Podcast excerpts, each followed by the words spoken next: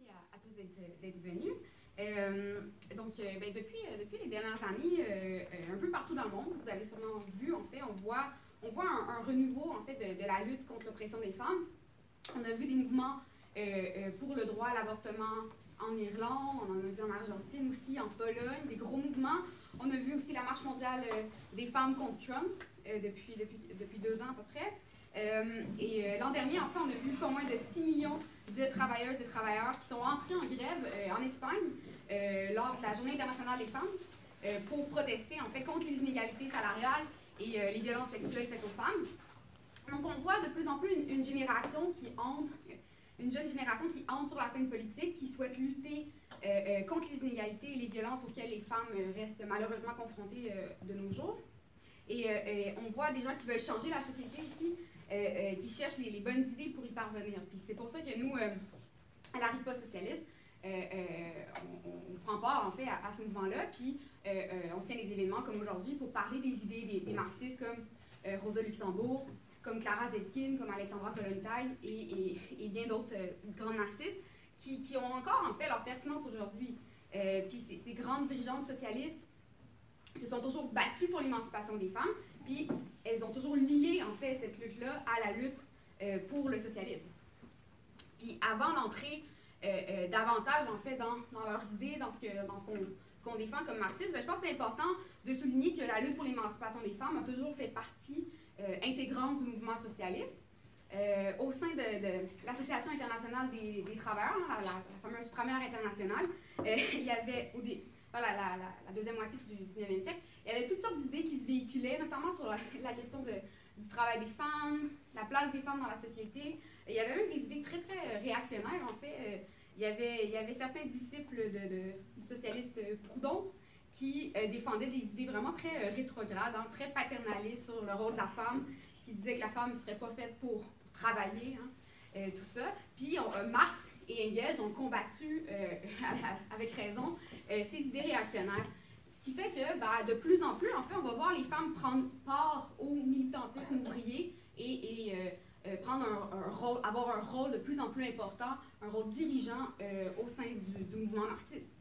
Et dès, en 1879, je ne sais pas si vous connaissez Auguste Bebel, en fait, qui est un, socialiste allemand qui a été proche de Marx et d'Engels, qui va publier euh, le premier ouvrage marxiste vraiment consacré exclusivement à la question de l'émancipation des femmes, ça va s'appeler La femme et le socialisme.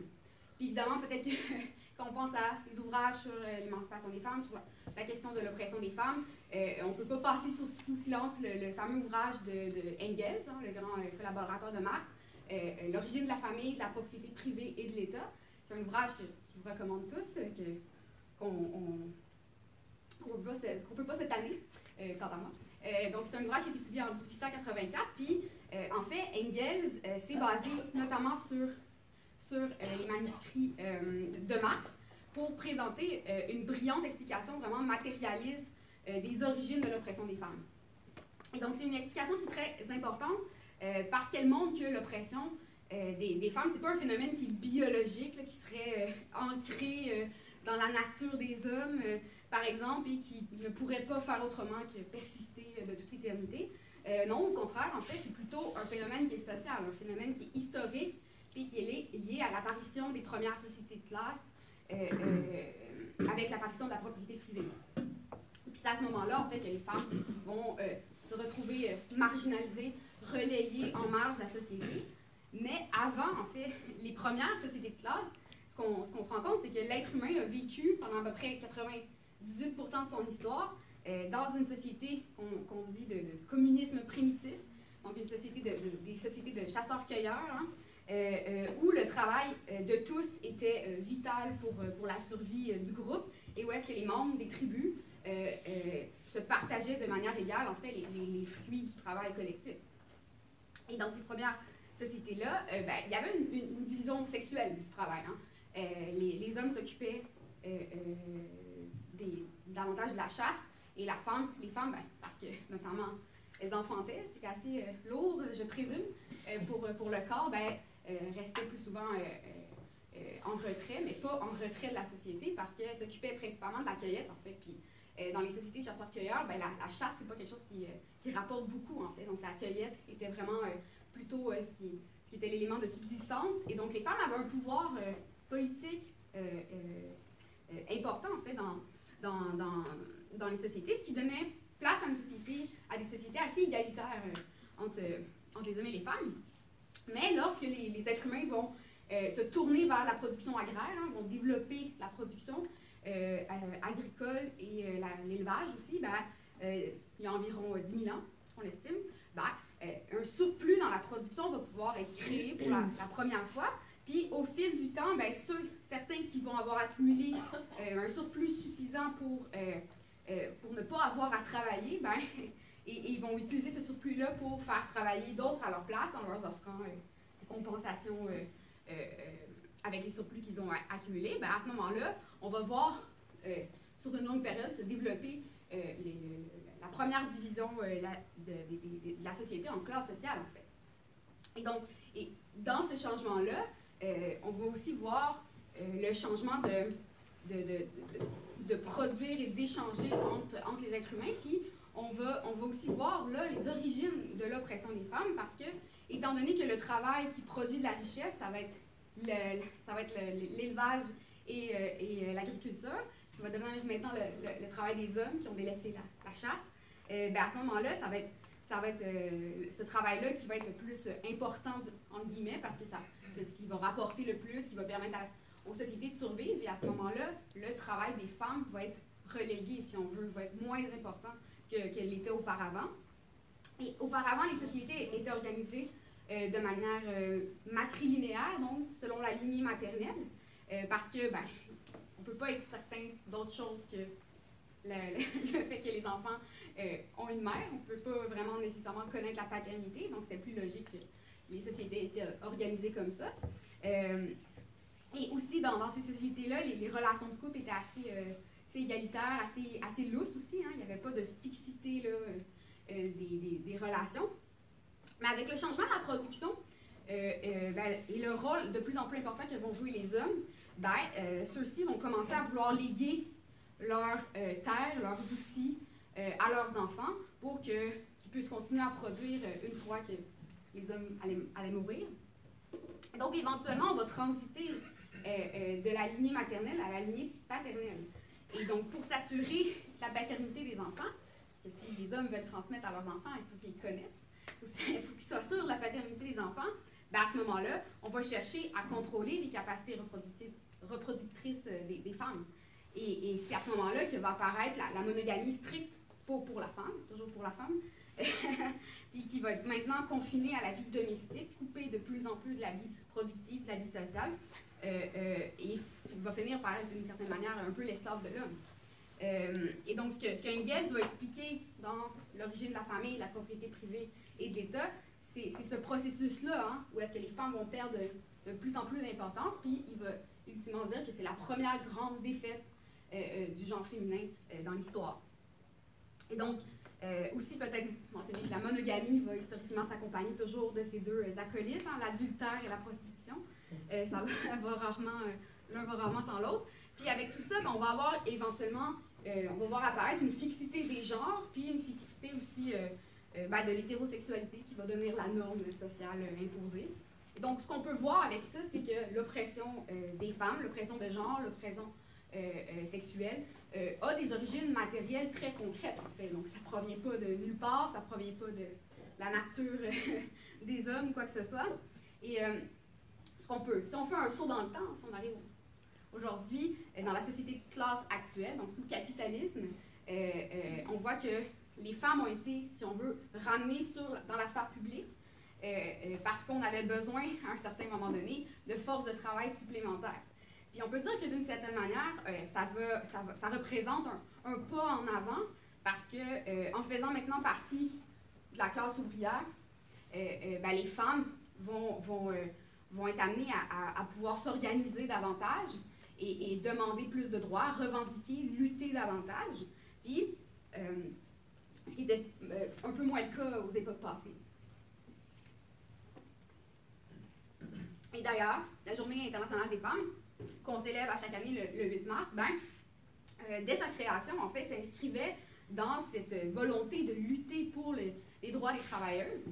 Et euh, donc en 1910, euh, c'est environ 99 femmes socialistes de plus de 17 pays, dont Clara Zetkin et Alexandra Kollontai, qui vont se, réunir hein, dans une, conférence des, femmes socialistes et qui vont fonder cette journée-là, cette journée de, manifestation, de protestation pour les droits des femmes travailleuses. et le but était assez clair à l'époque, c'était de rompre avec la, ce qu'on appelait les féministes de la bourgeoisie, en fait, euh, qui cherchaient à séparer la lutte des femmes euh, de la lutte des classes, de la lutte des travailleurs-travailleuses, euh, et de créer un mouvement uni de toutes les femmes. Et à, l'opposé, en fait, les, femmes socialistes, elles, ce qu'elles mettaient de l'avant, en fait, c'était la nécessité d'avoir une lutte unie de toute la classe ouvrière contre l'oppression et, contre le capitalisme. Peut-être que ça peut avoir l'air un peu, peu particulier ce que j'explique, mais il faut, faut, mettre les choses euh, dans, leur contexte, en fait, parce que vers la, fin du 19e siècle, on va voir en Europe principalement toutes sortes de, groupes, en fait, de, femmes euh, bourgeoises, des petites bourgeoises, donc des classes aisées, euh, qui, qui, vont se former, en fait, pour lutter pour les droits des femmes, en particulier pour le droit de vote. donc, les, femmes de la bourgeoisie, les femmes petites bourgeoises, vont lutter pour euh, euh, avoir l'égalité avec les hommes, en fait. Mais, mais, ça voulait dire quoi concrètement? Il faut comprendre que euh, à l'époque, la majorité des hommes n'avaient pas le droit de vote. Je pense qu'autour du, du 20e siècle, c'est environ 25 des, des, hommes en Grande-Bretagne qui avaient la, possibilité de voter. Pourquoi? Parce qu'il fallait être propriétaire. Il fallait avoir un certain pouvoir monétaire pour avoir une propriété. Puis en plus, il fallait payer un certain euh, un certain seuil en fait d'impôts, donc il fallait, fallait avoir euh, beaucoup de revenus pour pouvoir voter. Donc c'était seulement les hommes des classes aisées qui avaient la possibilité de voter. Euh, puis donc les, les, bourgeoises et petites bourgeoises luttaient pour défendre le droit de vote, mais des femmes, mais ultimement elles défendaient pour défendre leur, pour défendaient pour défendre, défendaient leur, propre droit à elles, leur propre droit individuel. Et donc, euh, c'est pour ça que les, femmes socialistes vont s'organiser pour mettre de l'avant, en fait, le droit de vote, mais à un niveau supérieur, si on veut. Euh, je ne sais pas si vous connaissez euh, la fille de Marx, Éléonore Marx, qui a été, qui militante, socialiste très active, qui a suivi les traces de son père, notamment dans le mouvement ouvrier britannique, en fait. Elle a, milité beaucoup à, l'époque. Puis elle expliquait, en fait, que la position marxiste, de manière très simple, elle expliquait que, ultimement, en dernière analyse, euh, et je cite, les objectifs des travailleuses et des bourgeoises sont très différents. Puis ce qu'elle expliquait, en fait, euh, euh, c'est que bien que les marxistes appuyaient et luttaient pour les droits démocratiques pour, les, pour les femmes, ben, leur approche était très, très différente, en fait, de, de, des groupes de, femmes bourgeoises à l'époque. Ben, premièrement, les, marxistes luttaient pour le suffrage universel, donc pour que tous les hommes et les femmes puissent, puissent voter, mais aussi ces revendications-là ben, s'inscrivaient euh, dans la lutte générale pour l'amélioration des conditions de vie euh, de l'ensemble des travailleurs, dans une perspective de, renverser le système capitaliste qui maintient les, travailleurs dans l'exploitation et qui perpétue l'oppression des femmes. Euh, et donc, les femmes marxistes, comme, les hommes marxistes à l'époque, s'opposaient à l'idée selon laquelle toutes les femmes ont des intérêts communs et qu'on devrait unir toutes les femmes dans un même mouvement. Donc, c'est dans ce contexte-là que s'inscrit euh, les origines de la Journée internationale des femmes. Euh, puis peut-être que ça semble un peu difficile de comprendre pourquoi euh, les marxistes veulent tant maintenir l'unité de tous les travailleurs dans la lutte pour l'émancipation des femmes et donc maintenir ce qu'on appelle une, position de classe, une unité de, de classe. ben en fait, il faut comprendre, peut-être si on pose la question différemment, si on regarde dans l'histoire, il est quasiment impossible, en fait, d'avoir une lutte unie de toutes les femmes sans qu'à un certain moment donné, euh, euh, il y ait des divisions qui apparaissent dans le mouvement des femmes sur des lignes de classe, justement. Euh, donc, où est-ce qu'il y a une division entre les, femmes des classes ouvrières et les femmes de la bourgeoisie?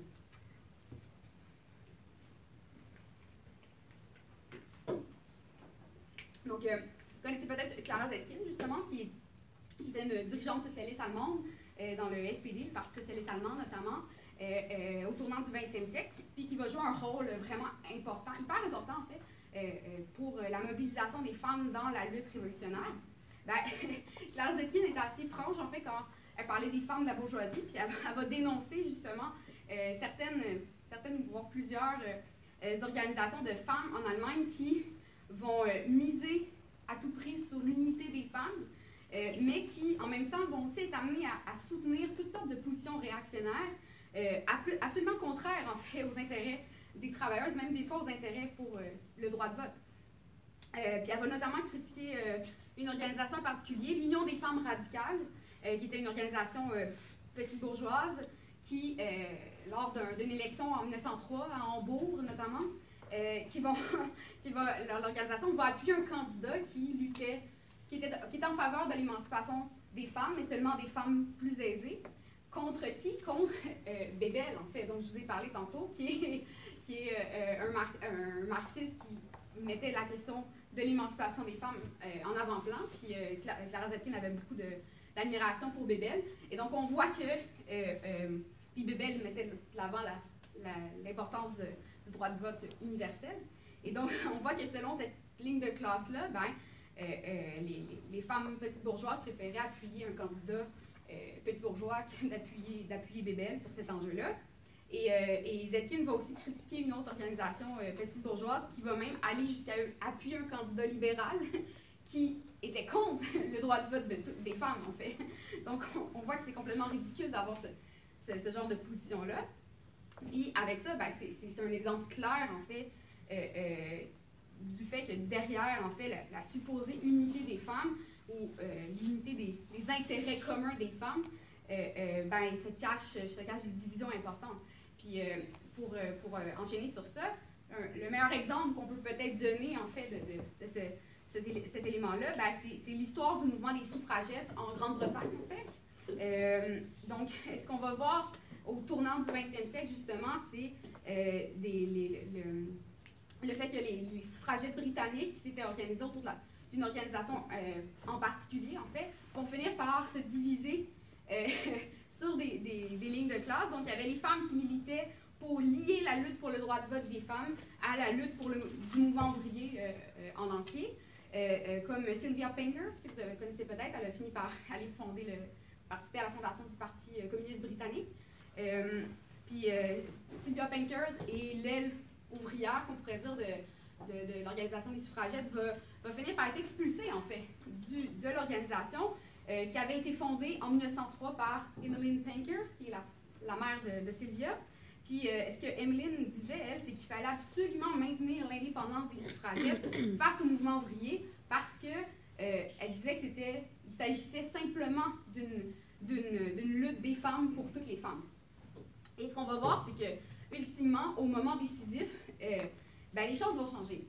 Euh, donc, avec le, déclenchement de la Première Guerre mondiale, les, suffragettes vont mettre fin à euh, tous leurs moyens de pression, en fait, puis vont devenir les plus ferventes partisanes du gouvernement britannique, puis de l'effort de guerre. et le premier ministre de l'époque va même solliciter, en fait, l'aide d'Emmeline Pankhurst et, va même financer des manifestations pro-guerre du mouvement des suffragettes. Et donc, ce qu'on voit, c'est que ben, la Première Guerre mondiale, c'était une guerre des puissances euh, euh, impérialistes pour le repartage du globe. Puis Emmeline Pankhurst, ben, elle avait choisi son, son, camp, en fait. Elle avait choisi de soutenir l'envoi des travailleurs au front qui allaient mourir pour les intérêts de la, bourgeoisie britannique. Et donc, euh, soudainement, le slogan de l'unité des femmes avait complètement disparu. Puis même qu'elle va même dire qu'il fallait s'unir aux hommes britanniques pour lutter contre l'Allemagne, qui était soi-disant une nation masculine. je ne sais pas trop ce que ça veut dire. puis ben, après la guerre, en fait, ce qu'on va voir, c'est que Emmeline Pankers, puis sa, fille aussi, Christabel, qui était restée du camp, de sa mère, une grosse, grosse scission de famille, ben, euh, Emmeline va finir par adopter des positions très euh, réactionnaires, euh, des positions antisyndicales notamment. Puis elle va être parmi les premières femmes à pouvoir se présenter aux, élections britanniques pour nul autre que le Parti conservateur. Et donc, avec, avec cet exemple-là, je pense qu'on voit en fait pourquoi les socialistes, on s'oppose aux tentatives de créer un mouvement uni de toutes les femmes. parce que c'est faux, en fait, de prétendre que, que, les femmes ont tous les, les mêmes intérêts, parce que, avec les exemples que j'ai mentionnés, en fait, créer des organisations de toutes les femmes, mais ça fait seulement lier les, les travailleuses euh, aux intérêts des, bourgeoises ou petites bourgeoises qui, ben, à un certain moment donné, ne peuvent pas ou ne, ne veulent pas même euh, mener la lutte dans le meilleur intérêt des, des travailleuses. Et donc, euh, je ne sais pas si vous connaissez peut-être Rosa Luxembourg. notre dernière édition du journal est portée précisément sur, sur Rosa, notre école marxiste aussi. Donc, si vous voulez en apprendre un peu plus sur, sur ses idées, ses écrits notamment, qui sont hyper intéressants, je vous invite à aller nous voir après, après l'événement. Puis Rosa, en fait, c'était une, grande révolutionnaire allemande euh, qui va être assassinée par les forces de la réaction en 1919. Euh, euh, et, Rosa était assez acerbe, en fait, dans, dans sa critique des femmes bourgeoises. Et je, vais vous citer un peu ce qu'elle disait. Elle disait Nombre de ces femmes bourgeoises qui agissent comme des lionnes dans la lutte contre les prérogatives masculines marcheraient comme des brebis dociles dans le camp de la réaction conservatrice et cléricale si elles avaient le droit de vote. et donc, euh, ce, que, décrit Rosa, euh, et l'exemple des suffragettes euh, britanniques dont j'ai mentionné, je pense que ça peut s'appliquer aussi encore aujourd'hui quand on pense à des politiciennes comme Hillary Clinton, par exemple, qui va parler de solidarité féminine dans les élections pour, pour titiller le, vote des femmes, puis après, qui continue à défendre avec loyauté les guerres impérialistes et des positions complètement réactionnaires. Et euh, aujourd'hui, quand on pense à, l'émancipation des femmes, bon, c'est devenu un sujet, euh, un, sujet majeur qui touche, euh, qui touche beaucoup de gens, qui touche des couches importantes de, la classe ouvrière.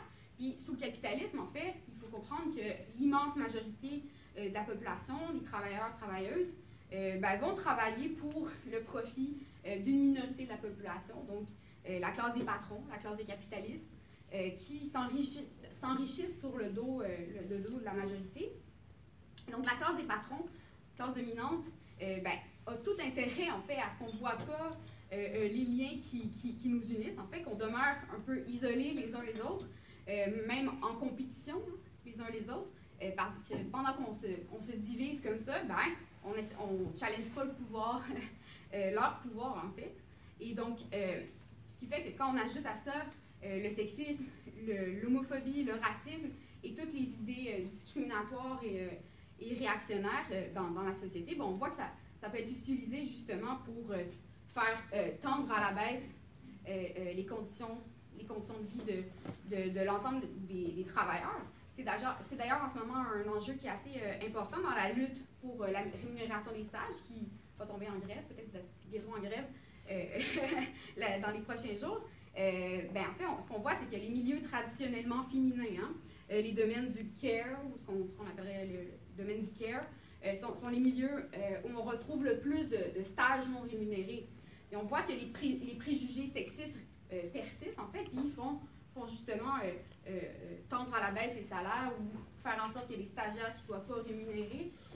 donc, on voit que ça renforce l'exploitation. Puis, ultimement, les, les, patrons, qu'est-ce qu'ils peuvent faire? Ben, ils peuvent forcer, en fait, les travailleurs à accepter des diminutions de salaire ou des, baisses de conditions de travail euh, en les menaçant de les remplacer justement par des travailleurs qui sont lourdement, lourdement opprimés, qui ont besoin absolument d'une job euh, et qui vont à ce moment-là payer moins cher. Et donc, euh, ce qu'on peut voir avec ça, c'est qu'il n'y a, pas, de travailleurs en fait qui, profitent de l'oppression d'une partie de la classe ouvrière ou qui en extirpent un, privilège.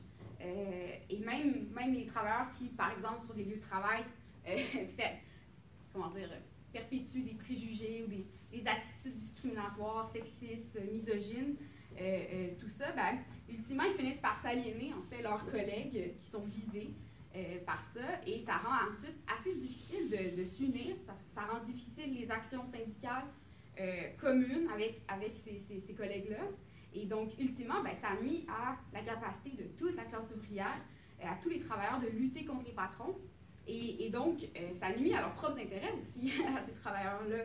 Donc, il n'y a personne qui gagne à, à perpétuer ces, ces, comportements-là. Donc, euh, à, part les patrons, qui pendant ce temps-là, ben, ils s'en lavent les mains, puis ils divisent pour mieux régner.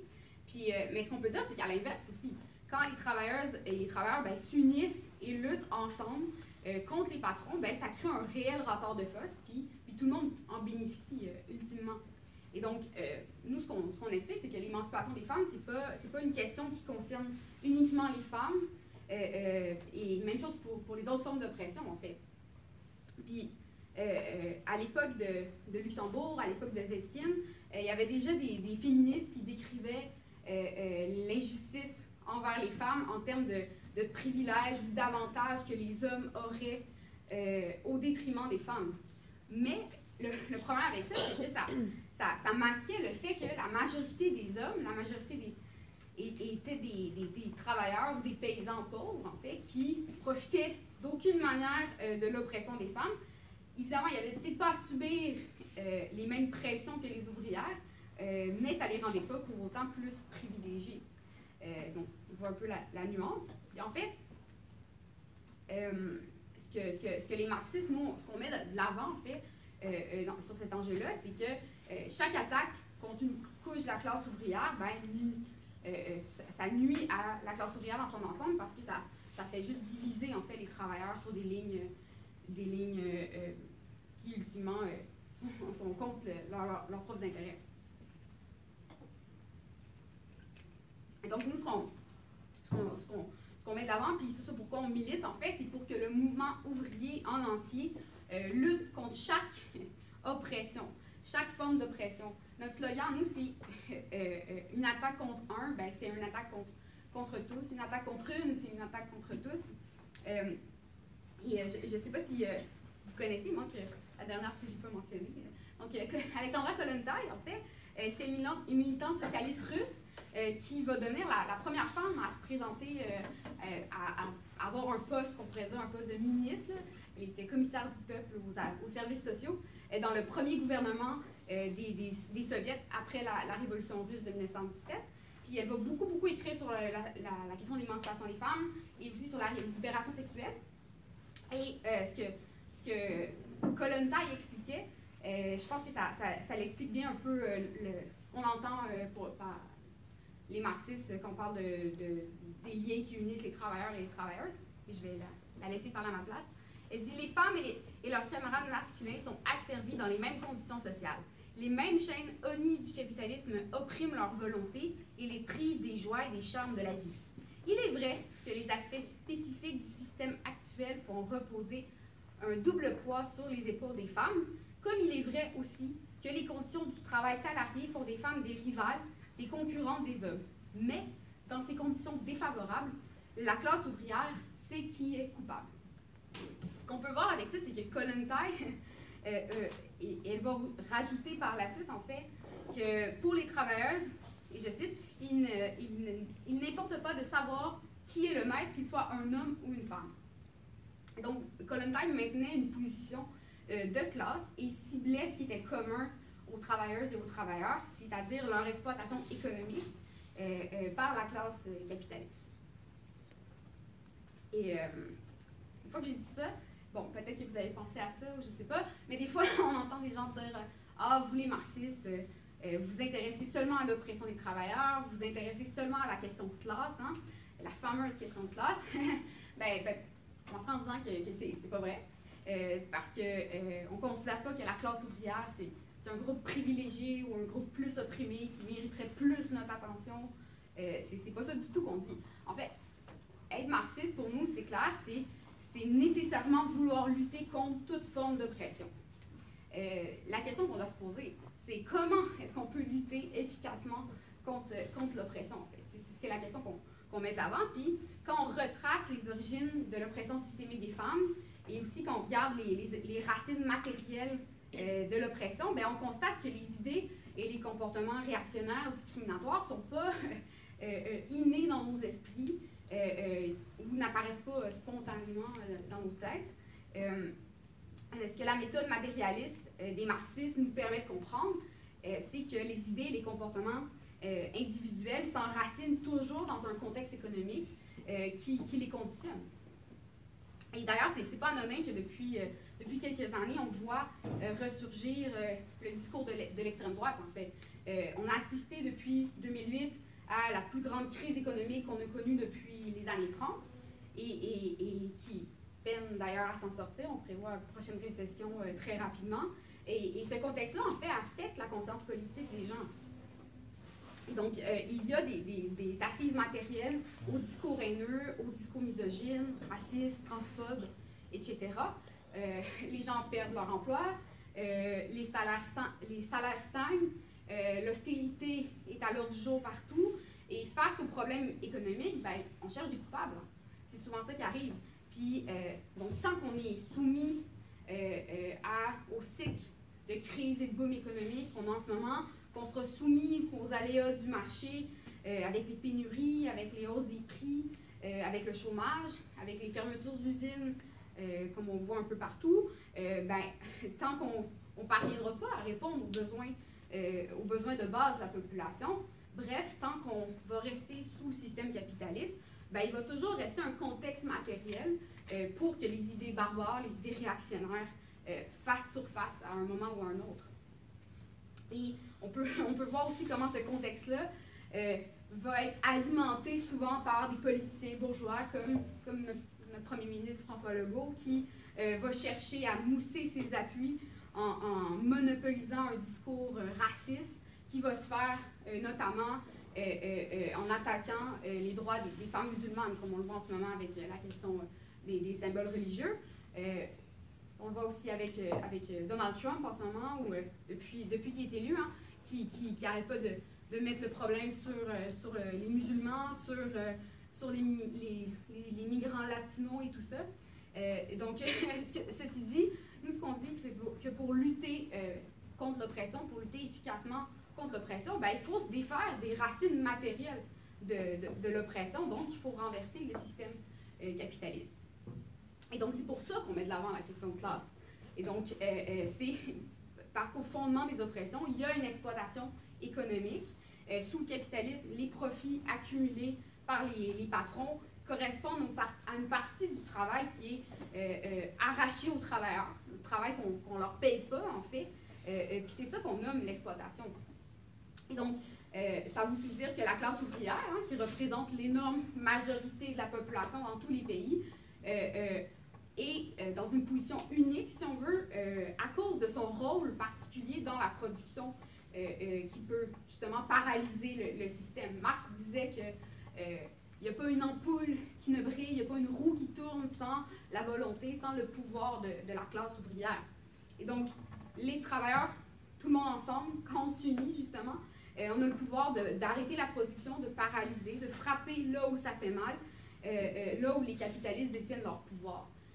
Et donc, euh, ce qui nous amène à considérer que seule la classe euh, ouvrière, unie dans la lutte, euh, peut renverser le capitalisme.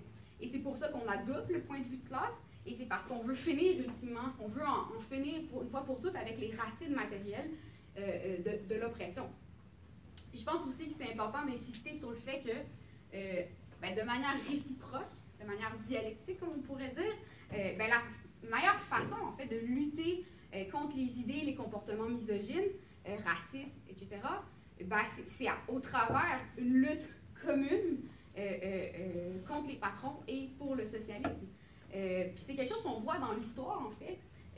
quand les différentes couches de la classe ouvrière s'unissent, quand les gens en viennent à, lutter ensemble contre le même ennemi, ben, on, finit par transformer en fait les, rapports qu'on a entre nous euh, euh, puis on commence à se voir de plus en plus comme, des, camarades. Et donc, euh, une autre militante bolchevique, une militante socialiste que vous connaissez peut-être pas, en fait, c'est ce qui est intéressant, c'est la femme derrière le, grand homme, en fait, la, femme de Lénine, Nadezhda Krupskaya, qui n'était pas seulement la femme de Lénine, en fait, elle était une militante bolchevique, militante socialiste des premières heures. Elle a eu un rôle hyper important dans la construction du mouvement marxiste au tout début, en fait, euh, du, 20e siècle, puis euh, par la suite avec la, révolution russe, euh, ben, Krupskaya, à, son époque, voyait concrètement comment, en fait, la, lutte unie des travailleurs avait un potentiel, en fait, de changer la mentalité des travailleurs. Elle disait la signification des mots un pour tous et tous pour un devient toujours plus claire pour la travailleuse. Lorsqu'il y a des confrontations avec la direction, elle voit que ses camarades sont toujours prêts à la défendre et elle est toujours prête à les défendre. Les mêmes conflits lui exposent le fait euh, que lorsqu'elle est seule, elle est faible, mais, qu'elle cesse d'être faible lorsqu'elle agit avec ses camarades. Elle tend de plus en plus à reconnaître que l'unité est la force. Je pense qu'on peut ajouter à ce que Krupskaya disait que, euh, en même temps, en fait, c'est un peu la même chose pour euh, non seulement les travailleuses femmes, mais aussi les, leurs confrères masculins qui peuvent aussi voir dans la pratique que, ben, ultimement, toute forme de, de, de, sexisme, d'idées un peu rétrogrades, ben, ça, ça, nuit concrètement, en fait, à l'unité de tous les travailleurs dans la lutte. Et euh, ce que les marxistes nous expliquent, c'est que euh, en luttant pour la transformation révolutionnaire de la société, ben, on peut parvenir à se servir de ce levier-là pour mettre de l'avant euh, la, lutte contre l'oppression. et donc, évidemment, on va, soutenir toutes les réformes qui puissent éliminer les barrières auxquelles font face les groupes opprimés, euh, notamment euh, les, femmes par exemple. Mais tout en disant ça, on va souligner le caractère justement temporaire euh, des réformes sous le capitalisme. Le, capitalisme est dans, une période de déclin aujourd'hui et nécessite des coupes, nécessite de l'austérité quand, quand, il est en crise, comme en, ce moment. Et ces coupes-là vont, frapper de manière disproportionnée les, les, couches les plus opprimées de la société. Et donc, c'est pour ça qu'ultimement, euh, l'émancipation ne va pas être possible si on reste dans le, dans le confin du, système capitaliste. Et donc, pour nous, il ne peut pas y avoir de lutte pour le socialisme qui ne soit pas en même temps une lutte euh, pour la libération de toutes les formes d'oppression. C'est aussi ça qu'on explique. Mais ultimement, le socialisme, bah, c'est ni plus ni moins qu'une société où la production peut euh, être gérée par les travailleurs pour répondre aux besoins réels de la population, non pas pour le profit de quelques-uns. Et, lorsqu'on est plus justement, euh, euh, on, est plus forcé en fait de, rivaliser pour des emplois, euh, pour l'éducation, pour des places en garderie, pour de la nourriture, pour des logements abordables, ben, la façon dont on entre en relation avec, avec les autres est assez différente en fait, puis peut changer vraiment de manière assez, assez fondamentale. Et pour comprendre le potentiel immense d'une révolution socialiste pour l'émancipation des femmes, ben, on peut se tourner justement vers les avancées que, qui vont être rendues possibles avec la Révolution russe euh, en 1917.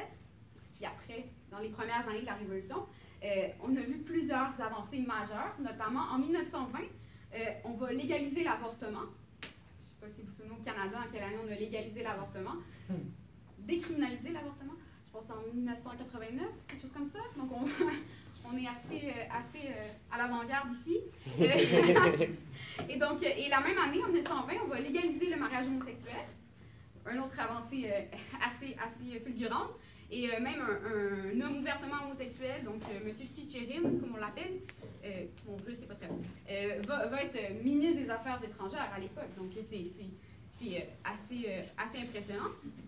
Puis aussi, chose importante, en fait, très, très importante, qui va se passer dans les premières années de la Révolution russe, c'est qu'on va mettre l'accent sur la socialisation du travail domestique.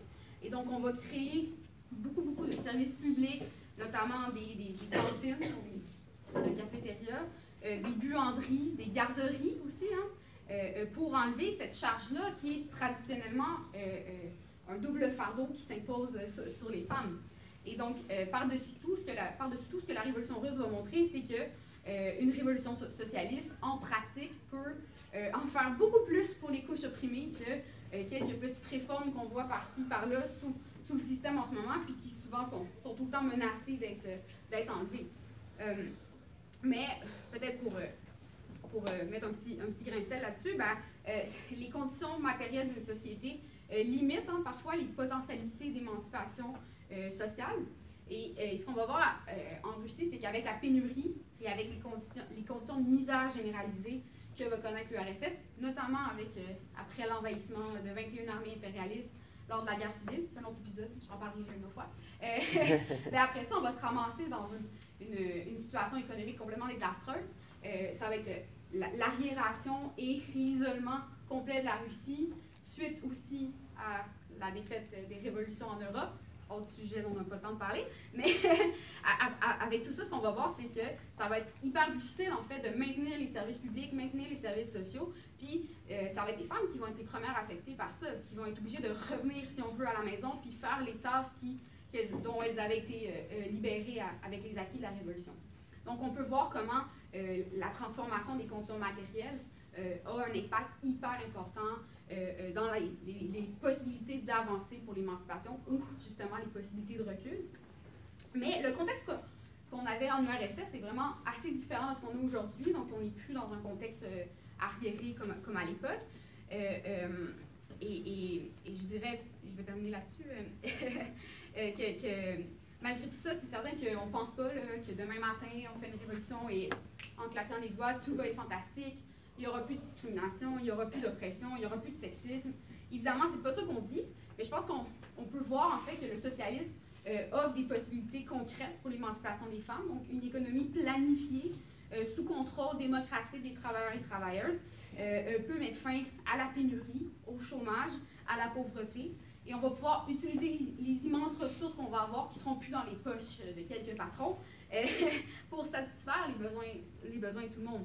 Puis je pense qu'à travers tout ça, on peut être assez optimiste justement euh, du fait qu'en nous libérant euh, du système économique euh, barbare qui, nous a servi, ben, il y, a des possibilités pour qu'une nouvelle société émerge, une société qui puisse nous libérer non seulement de la, barbarie économique, mais aussi qui puisse nous permettre de, retrouver des rapports plus sains les uns envers les autres et de redécouvrir une nouvelle, humanité parce que euh, euh, les, les, femmes, les hommes et tous les opprimés vont pouvoir être euh, enfin libérés.